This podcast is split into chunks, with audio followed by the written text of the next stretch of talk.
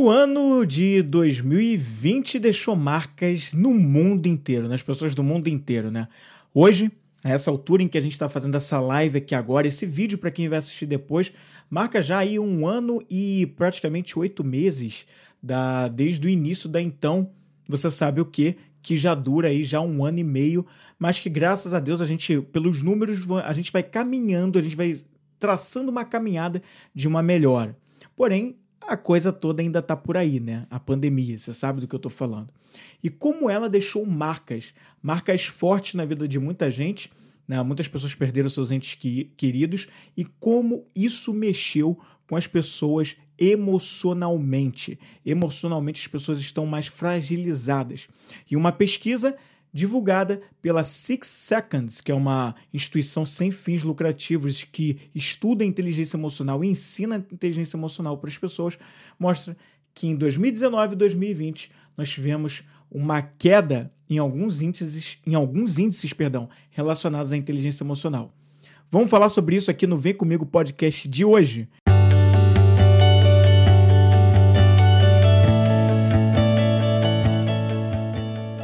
Bem-vindo ao Vem Comigo, um podcast inspiracional e sobre desenvolvimento pessoal. Apresentação: Flávio Moreira.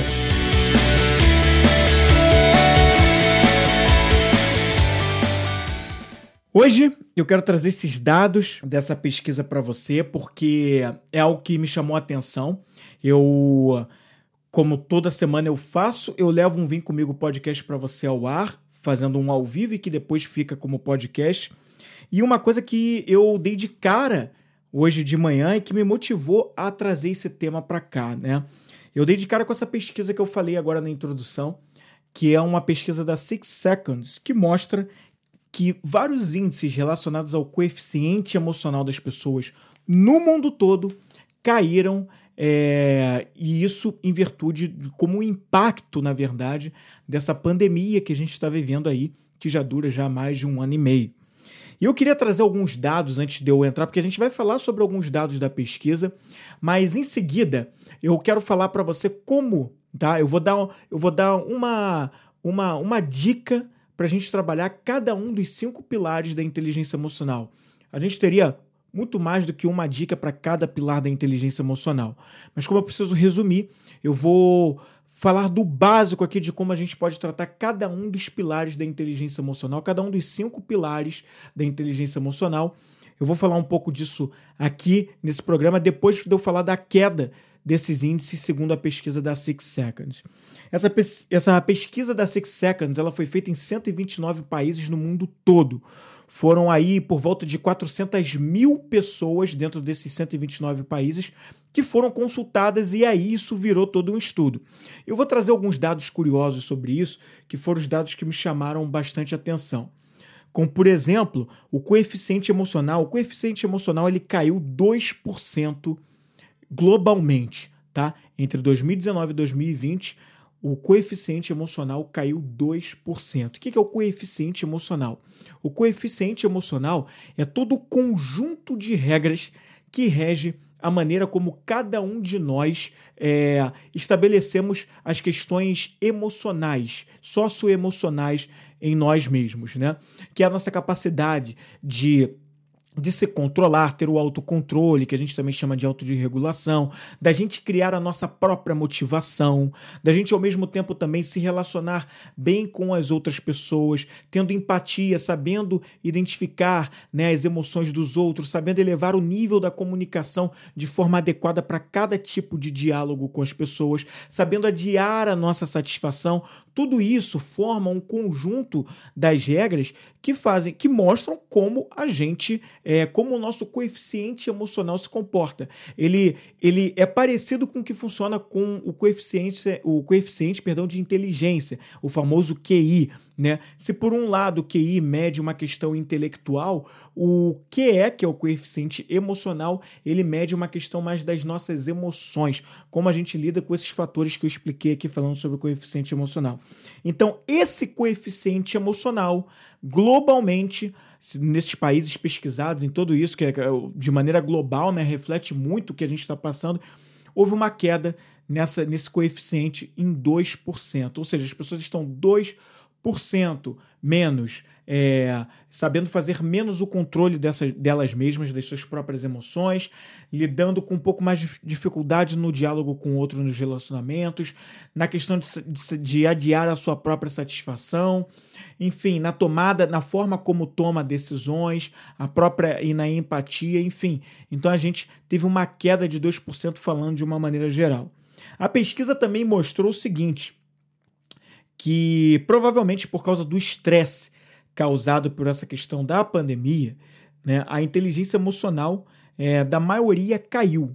Né? A inteligência emocional da maioria das pessoas caiu em 1,8%. Né? Pode não parecer muito, mas é um dado que chama a nossa atenção e é bom a gente ficar atento.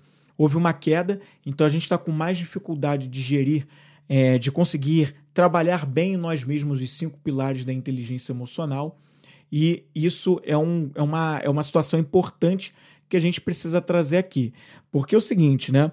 É, quais são os cinco pilares da inteligência emocional e que no final eu vou dar as dicas para a gente conversar um pouquinho sobre isso.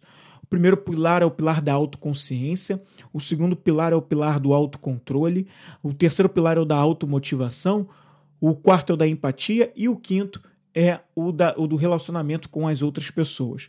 Então, assim, se a nossa inteligência emocional globalmente caiu, num, teve um índice em queda para 1, em 1,8%, mostra que com esses pilares a gente está tendo algumas dificuldades, a gente não está sabendo gerir bem esses, essas coisas, e aí isso cria uma grande confusão. É, e na nossa tomada de decisão, nosso relacionamento com as pessoas. Olha só que coisa interessante que ele vem trazendo aqui. Ele vai dizer também que a inteligência emocional, né, isso aqui foi um destaque que ele deu, né, que a gente sabe, né, disso, né, que a inteligência emocional é um fator chave para o sucesso profissional e pessoal na vida, né? Inteligência emocional, por tudo que eu te falei aqui do que constitui coeficiente emocional, a inteligência emocional e os pilares dela, já deu para entender que realmente isso impacta fortemente as questões de sucesso profissional e pessoal, né? É... E ele também destaca um ponto importante: né? as pessoas com alta pontuação no coeficiente emocional, elas são até 10 vezes mais propensas a serem bem-sucedidas no que elas querem realizar. Então ele destaca esse ponto de importante, de, um, esse ponto importante que, olha, o impacto que a inteligência emocional tem nas nossas coisas. Então, esse é um podcast que eu até pulei a questão da introdução que eu sempre faço aqui, né? Se você não está ouvindo ou assistindo esse programa pela primeira vez, eu sou Flávio Moreira e eu ajudo as pessoas que querem começar a empreender a servirem com significado, servirem com aquilo que faz sentido para elas, né? É, fazendo, trabalhando, fazendo aquilo que amam fazer. E a inteligência emocional está muito dentro disso, né? Quantas vezes as pessoas não deixam de fazer aquilo que elas amam fazer para seguir certos padrões sociais com medo, é uma questão emocional, por ansiedade, uma questão emocional, por querer agradar os outros e aí deixa de viver dela mesma, é uma falta de autoconsciência, então um fator emocional. Então, essa questão da inteligência emocional, eu falo muito nos meus conteúdos, está totalmente dentro do que eu venho falando, e isso acontece aqui. Olha o impacto que para quem quer empreender, para quem quer fazer aquilo que ama, o coeficiente emocional em baixa, né, que se ele não está muito alto, isso impacta o como, quando, se você vai ou se você não vai fazer aquilo que você ama também. Então, é bom chamar a atenção para esse ponto. A pesquisa destacou que as pessoas jovens, né, até 35 anos de idade, elas enfrentaram uma queda, olha só esse número que é realmente impressionante, muita atenção as pessoas mais jovens, até 35 anos de idade, houve uma queda de 11% no otimismo dessas pessoas. Ou seja, essas pessoas no mundo todo, até 35 anos, estão 11% menos otimistas.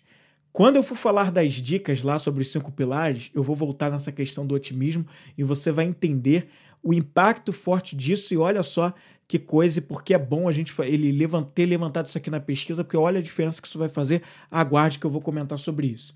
Então, mais um dado aí. Ele também levantou o seguinte: que enquanto em pessoas com mais de 45 anos, né, esse percentual subiu 2%. Ou seja, enquanto nas pessoas de até 35 anos o otimismo caiu 11%, Nas pessoas maiores de 45 anos, aí uma notícia boa. Houve um acréscimo, houve uma subida de 2% mais as pessoas estão 2% mais otimistas. Aquelas que estão acima dos 45 anos de idade. Elas registraram esse índice.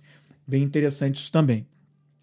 A pesquisa também destacou o seguinte, que 80% dos estudantes né, de ensino fundamental, ensino médio, eles disseram que a Covid trouxe um impacto negativo para a sua saúde mental. Então, é, 80% dos, dos, dos alunos de ensino médio e ensino fundamental registraram essa questão de uma de, de terem sentido que realmente a questão da pandemia mexeu com a saúde mental deles. Eles não estão se sentindo tão bem mentalmente quanto estavam antes dessa essa pandemia é, acontecer. E olha que é um número bem grande, né? 80% desse grupo aqui de pessoas. A pesquisa também destaca que 86% dos executivos dizem que a colaboração é um talento chave para alta performance das equipes nas empresas. Então, olha um ponto interessante: executivos, pessoas que estão na liderança das empresas, são diretores, CEOs, dizendo que a colaboração, o papel colaborativo, o trabalho em equipe é algo que faz uma diferença enorme para a alta performance. E em seguida vem um destaque relacionado a isso, que é o seguinte: a colaboração, no entanto, ela é um talento com uma das pontuações mais baixas entre os talentos chaves relacionados ao coeficiente emocional no ano de 2020. Então ele vai dizer o seguinte, que essa questão do talento da colaboração, ele teve uma pontuação, ele teve uma queda na sua pontuação de 13% entre 2019 e 2020. Ou seja, a colaboração é um talento que esteve 13 pontos percentuais em queda em 2019 e 2020. Olha que mudança. Se os executivos reconhecem e sabem que a colaboração é um talento chave para a auto performance, o que você acha que está acontecendo com a performance, já que a colaboração é um talento que teve 13% de queda? Provavelmente você já entendeu que a performance de muitas e muitas equipes em muitas e muitas empresas está baixa e sem, e se a entrega está baixa, se a performance está baixa, isso se reflete nos resultados, se reflete na economia, se reflete em desemprego, se reflete em um monte de coisa que é só uma cadeiazinha que vai pegando e vai atropelando uma coisa na outra, mas que estão totalmente ligadas. Olha que coisa que chama bastante a nossa atenção, né?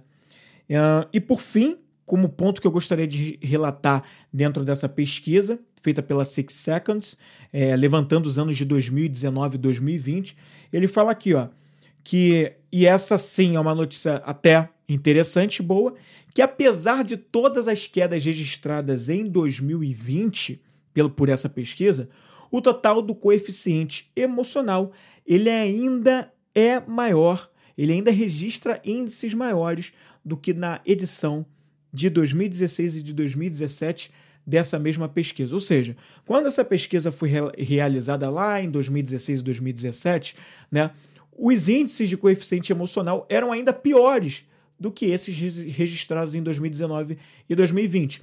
Ou seja, mostra para a gente aí que, apesar da pandemia, Covid 2019, todo o impacto que veio com tudo isso, ainda assim, ainda assim, a gente ainda se mostra é, é, melhores emocionalmente em relação a até alguns anos atrás. No caso, ele fez a referência à pesquisa de 2016 e 2017. Então, um ponto de atenção. Eu essa pesquisa me chamou a atenção, quis trazer para o Vem Comigo podcast, é, para esse programa do Vem Comigo podcast, porque eu acho que a inteligência emocional é um tema que a gente precisa sempre falar. Gente, é um tema que ele nunca pode ficar abandonado, na minha visão. Eu acredito que as pessoas que cultivam a inteligência emocional, elas fazem isso que a pesquisa mostra ali. Elas são, elas têm a satisfação maior na vida e um sucesso nos objetivos que elas têm para elas mesmas, das coisas que elas querem realizar, e logo elas têm um bem-estar maior. Como eu, Flávio, tenho um compromisso com o bem-estar das pessoas, eu preciso sempre falar sobre inteligência emocional e eu vou falar de diferentes formas. E eu acho que uma das melhores maneiras da gente trabalhar a, a inteligência emocional é gerando a autoconsciência para a importância desse tema, desse assunto e entender como a gente está funcionando dentro disso. Como a gente vem desempenhando a nossa própria inteligência emocional. Não para os outros, não, tá? Não para fazer um teatro é, da vida como se é, estivéssemos preocupados com o que as outras pessoas vão pensar. Pelo menos não isso em primeiro lugar, mas em primeiro lugar com nós mesmos, para o nosso bem-estar, né? É, para entender como a gente como a gente está lidando com a vida. Se a vida tá, tem sido um peso para a gente ou se a vida tem sido algo que a gente leva com leveza. Né? A gente acabou de sair de um mês. Esse vídeo está sendo gravado em outubro de 2021. Há um mês nós estávamos no mês de setembro, que é comemorado aqui no Brasil como o mês de da luta contra o suicídio, né, da campanha contra o suicídio, a gente comemora o tal do Setembro Amarelo. E quantas pessoas acabam não terminando com suas próprias vidas em virtude de terem uma, um coeficiente emocional muito baixo, de não terem aprendido a fazer essa gestão emocional. Quando a gente fala sobre inteligência emocional, a gente fala nos seus cinco pilares que eu já falei em muitos conteúdos que eu fiz aqui como podcast. Inclusive, existe uma série, uma série que eu fiz no ano de 2020, justamente logo depois que a pandemia começou. Eu fiz uma série falando sobre inteligência emocional aqui no Vem Comigo Podcast. Foram cinco episódios falando sobre isso. Naquela época, o Vem Comigo Podcast era um podcast é, mensal, não era semanal como é nesse ano de 2021 passou a ser mas e não tem os vídeos aqui no YouTube, não, pelo menos não de todos os episódios, acho que tem, se eu não me engano, a partir do episódio que fala sobre empatia e no último episódio que fala sobre relacionamento. São os dois últimos episódios que ganharam vídeo, mas os anteriores a ele, os outros três não tiveram vídeo, você só consegue ouvir por áudio nos agregadores de podcast. É só procurar Vem Comigo Podcast, você consegue ouvir os episódios do, do ano passado. Se não me engano, foi o Vem Comigo Podcast 21, 22, 23, 24, 25 e acho que teve um 26 também. Enfim, mas você consegue entender ali que eu falo em cada um desses episódios sobre os cinco pilares da inteligência emocional, que foi o que eu mencionei no início, na introdução. E eu queria falar um pouco mais para você sobre. Quero, quero compartilhar com você pelo menos uma dica para você trabalhar cada um desses cinco pilares com pelo menos uma dica para cada um tá? Eu vou começar pelo primeiro pilar quando a gente fala de inteligência emocional, que para mim tem toda uma lógica dele ser o primeiro, porque ele depois você vai ver que ele tem reflexo em todos os outros, assim como o segundo, ele tem um reflexo no terceiro e assim vai. Mas o primeiro deles é a autoconsciência. A autoconsciência que é a gente entender como nós mesmos funcionamos, entender como a gente está operando, né? A gente se questionar com perguntas simples que é o meu método que eu trago, perguntas simples levam a gente a reflexões sobre como nós estamos vivendo e levando a vida. E quando a gente fala de inteligência emocional, perguntas que ajudam a trabalhar a questão do coeficiente emocional, a autoconsciência, para mim está muito claro que perguntas do tipo: como eu estou me sentindo hoje? Uh, por que, que eu estou sentindo isso?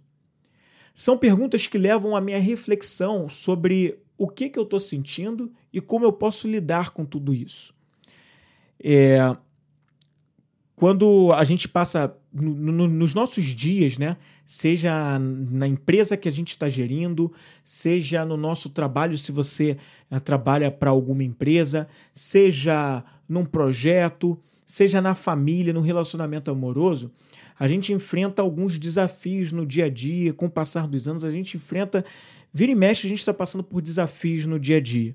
E a maneira como a gente, como esses desafios chegam para a gente, a gente pode, no instante em que aquele desafio chega, se questionar como a gente está se sentindo em relação a isso. Qual foi a emoção que aquele problema ou aquela situação que está acontecendo agora, em virtude de um, de um caso específico, que emoção, que sentimento aquilo está despertando em mim? Essa simples pergunta é uma pergunta que me leva a uma reflexão de entender: olha, é, olha, eu estou me sentindo frustrado com isso aqui, não era esse resultado que eu esperava, é, isso tem sido ruim, nossa, eu não estou sabendo lidar. E olha, quando eu tenho a reflexão de não estou sabendo lidar, eu tenho, eu passo a entender, olha, veja, tem algo aí. Será que eu não deveria saber lidar? Será que eu não deveria levar esse caso com mais leveza?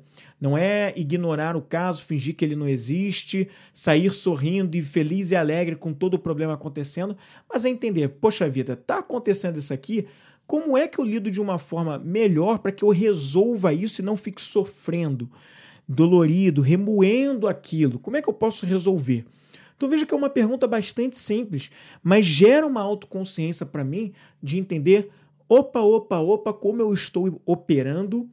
E se eu não estou gostando desse modus operandi aqui meu, como é que eu altero isso? E aí isso me leva para o segundo pilar e em seguida para a segunda dica para lidar com esse segundo pilar. O segundo pilar é justamente o autocontrole, que talvez você já tenha visto muitas vezes com o nome de autorregulação.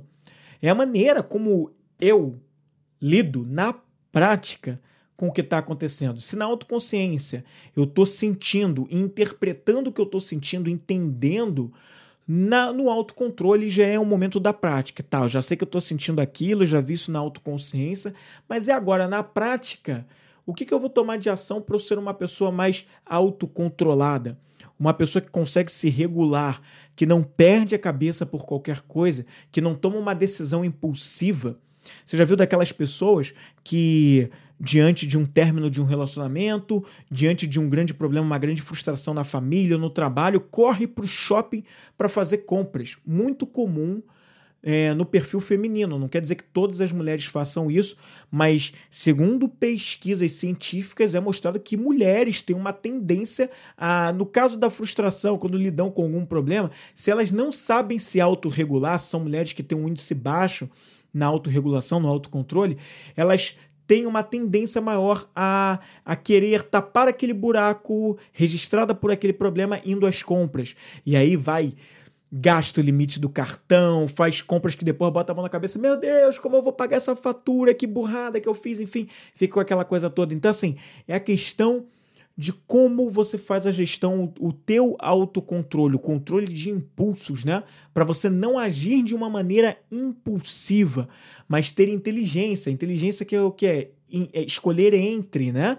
Escolher entre as opções que realmente fazem mais sentido e são mais sensatas, para que depois, no momento futuro, você não venha a se arrepender por uma coisa que era breve, era um breve momento e você tinha, você poderia ter exercido o seu total controle sobre aquela situação.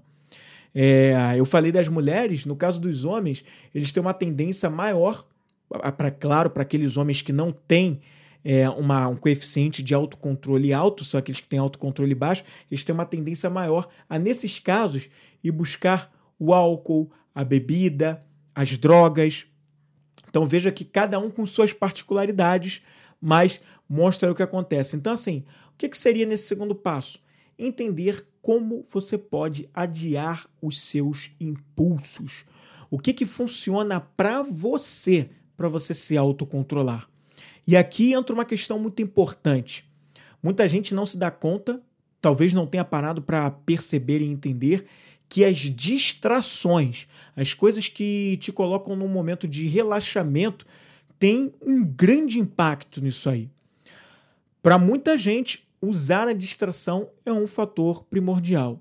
Então, diante de um problema, uma dificuldade que está te, te, perturbando, te causou uma frustração, um aborrecimento, uma raiva, um ódio e tal, não sei o que, aquela coisa toda, o que, que funciona para você em termos de distração? São coisas que você gosta de fazer para relaxar, para distrair e que você poderia usar nesse momento em que você poderia perder a cabeça e agir de maneira impulsiva. Para algumas pessoas é jogar videogame, muitos homens têm o hábito de jogar videogame. Então, jogar videogame para muitos homens funciona nessa hora, para se autorregular, ir para um sair do estresse e ir, ir para um momento de relaxamento. Pra, é uma válvula de escape, né? Para outras pessoas é conversar com um amigo, ligar para o amigo, ó, conversar, bater um papo, desabafar, ou de repente sei lá, conversar sobre lembrar de bons momentos, conversar sobre coisas boas, conversando com os amigos traz, né? Amigos ajudam a lembrar coisas boas, momentos bons vividos juntos, e aí logo você consegue arrancar um sorriso e sai dessa. Então, olha que coisa, que ponto importante essa coisa da conexão com as pessoas para ajudar nesse sentido. Para algumas pessoas é fazer uma caminhada fazer uma caminhada. Vou ali na rua, vou fazer uma caminhada, ou dentro do meu condomínio, ou na minha varanda, ou dentro de casa mesmo. A gente está num momento em que, embora os índices tenham melhorado, mas a gente ainda tem que ter um certo cuidado. Então talvez você não vai querer sair, mas em casa você pode fazer alguma coisa, vai dar uma, coisa, uma caminhada. Tem gente que gosta de cozinhar, então vai para a cozinha. Tem gente que vai preferir arrumar a casa e vai arrumar a casa. Tem gente que vai brincar com os filhos, né? Tem gente que vai fazer exercícios físicos na academia. Então, qual é a distração que funciona com você? Eu não tenho como dizer para você qual é a distração certa, não existe isso né? E se alguém te disser isso, sai correndo porque isso é uma loucura. Existe aquela distração que funciona para você, que você sabe que só você tem essa resposta. Então eu deixo essa pergunta para você se responder. Nesses momentos de estresse, para evitar que você haja de uma forma impulsiva, qual distração você sabe que vai funcionar melhor para você, porque é algo que te relaxa, que te distrai naturalmente e você engaja por isso, tá? O terceiro pilar, que é o pilar da automotivação, é a maneira como a gente se, se motiva, como a gente consegue criar a nossa, a nossa própria motivação para seguir em frente nos nossos objetivos, nas, nas conquistas que a gente quer obter e a gente não ficar dependendo única e exclusivamente por efeitos externos que reconhecidamente não vão trazer a motivação que você quer, quer tanto, né? Pode trazer um, uma brevidade, algo que vai que perene, que vai acabar a qualquer momento, mas não vai ser sustentável. Nós precisamos aprender, cada um de nós precisamos aprender a nos motivarmos, a buscar em nós mesmos isso. E é reconhecido pelos estudos em, inteligência emocional que o, o cultivo do otimismo e da esperança são coisas que fazem total diferença. Lembra que eu falei alguns minutos atrás sobre a questão da de que eu ia voltar no tópico fator otimismo, que houve uma queda segundo a pesquisa da Six Seconds, e o otimismo é ele junto com a esperança, eles são é, algo, são coisas que na verdade eles trazem um grande impacto para que para fazer com que as pessoas sejam mais automotivadas. Se você cultiva o otimismo e a esperança, você eleva a tua capacidade de se automotivar. Essa automotivação que te leva a alcançar os seus próprios objetivos, né? Seja abrir o seu próprio negócio, ter o seu próprio empreendimento, que é muito do assunto que eu trago aqui no Vem Comigo. Eu ajudo as pessoas nisso, as pessoas a ajudar as pessoas a, a encontrarem a coragem que já está dentro delas, mas que elas precisam despertar, precisam trabalhar e desenvolver, para que elas possam empreender, se é isso que elas querem fazer, se é isso que elas amam fazer, mas não fazem por medo, não fazem por medo, por medo de uma pressão social, da falta de reconhecimento, pelo julgamento das pessoas.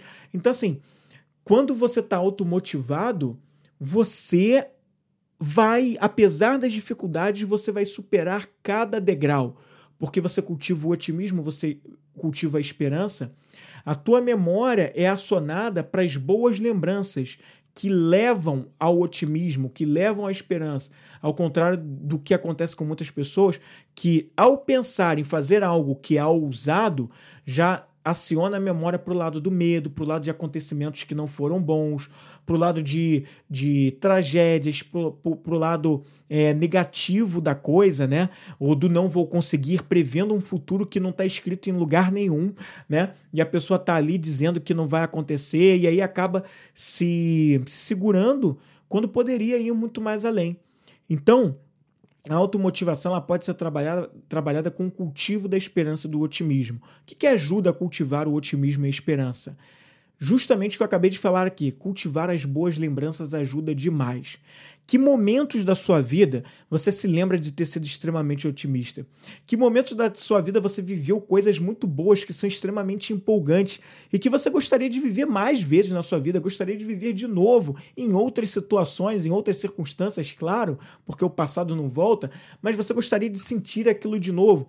Toda vez que eu aciono essas lembranças no meu cérebro, eu estou levando a, a, a, coisas boas. Toda uma química, por causa de, só desse efeito de lembrar, toda uma química no meu cérebro é construída através dos neurotransmissores, toda uma química propensa, criam-se neurotransmissores que vão me deixar mais confiante, mais alegre, peito aberto, com esperança, com otimismo. E assim eu consigo me automotivar, entende? Então, acionar as boas lembranças, coisas que aconteceram no passado que são boas, eu quero viver de novo aquele sentimento, aquela coisa boa que foi boa de nutrir, eu quero viver aquilo de novo. Esse simples fato ajuda a cultivar o otimismo e a esperança. Então, lembranças é uma dica para trabalhar esse terceiro pilar da automotivação. O quarto pilar é o pilar da empatia, e é um dos pilares que eu particularmente mais gosto.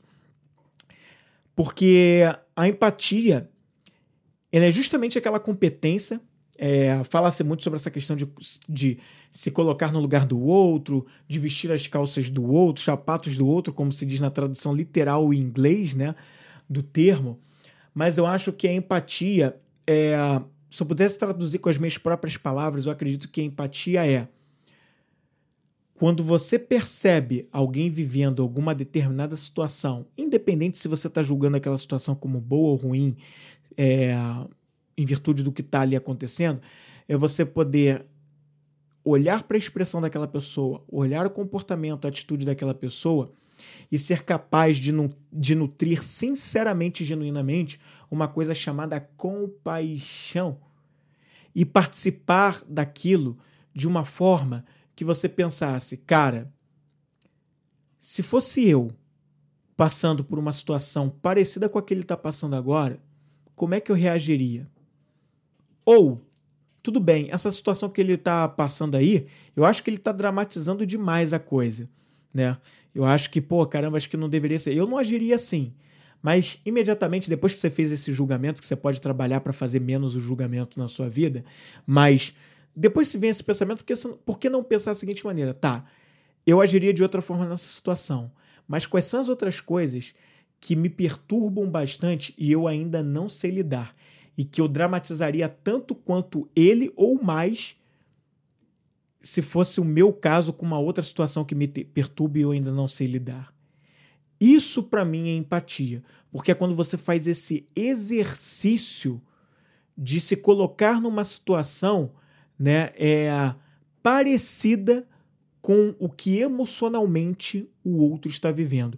Seja se ele está alegre, comemorando uma promoção, a criação do próprio negócio, a vinda de um novo filho, brindando os anos de casamento, né? e aí ele está num momento sublime, feliz e tal, não sei o quê, e você partilhar daquele momento também com a mesma alegria, mas entendendo aquilo, aquele processo, pô, que legal o fulano tá passando por isso, como será que ele tá se, como será essa felicidade para ele, né? E como seria comigo se eu passasse por uma mesma situação que fosse importante para mim, né? Mas também nas situações que, que é o desafio maior, que são aquelas situações que não são boas, pô, fulano perdeu um parente, tá dramatizando pra caramba, até agora já tem um ano e ainda tá nessa, mas poxa, entender, pô, mas e se fosse comigo, né? se fosse alguém importante para mim, como é que eu, eu estaria? Então, então, fazer o exercício de procurar entender, cara, você não vai sentir a dor dele, é impossível isso acontecer.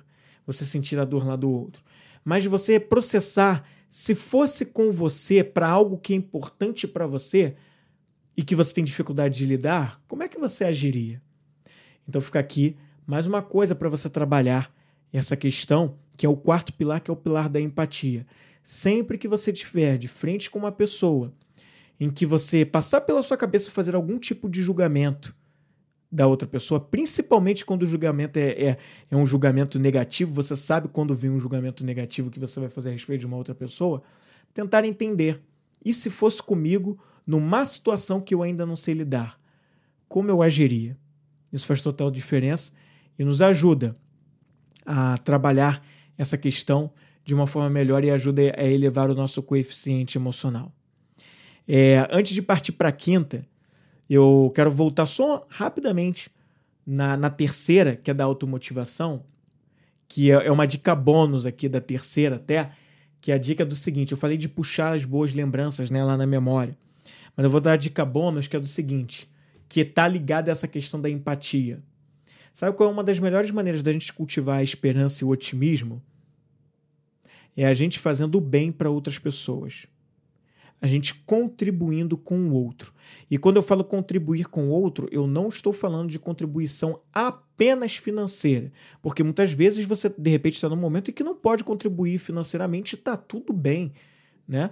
Não é errado não poder contribuir financeiramente. Agora, qual é a outra forma que você poderia contribuir com alguém que está precisando de uma contribuição?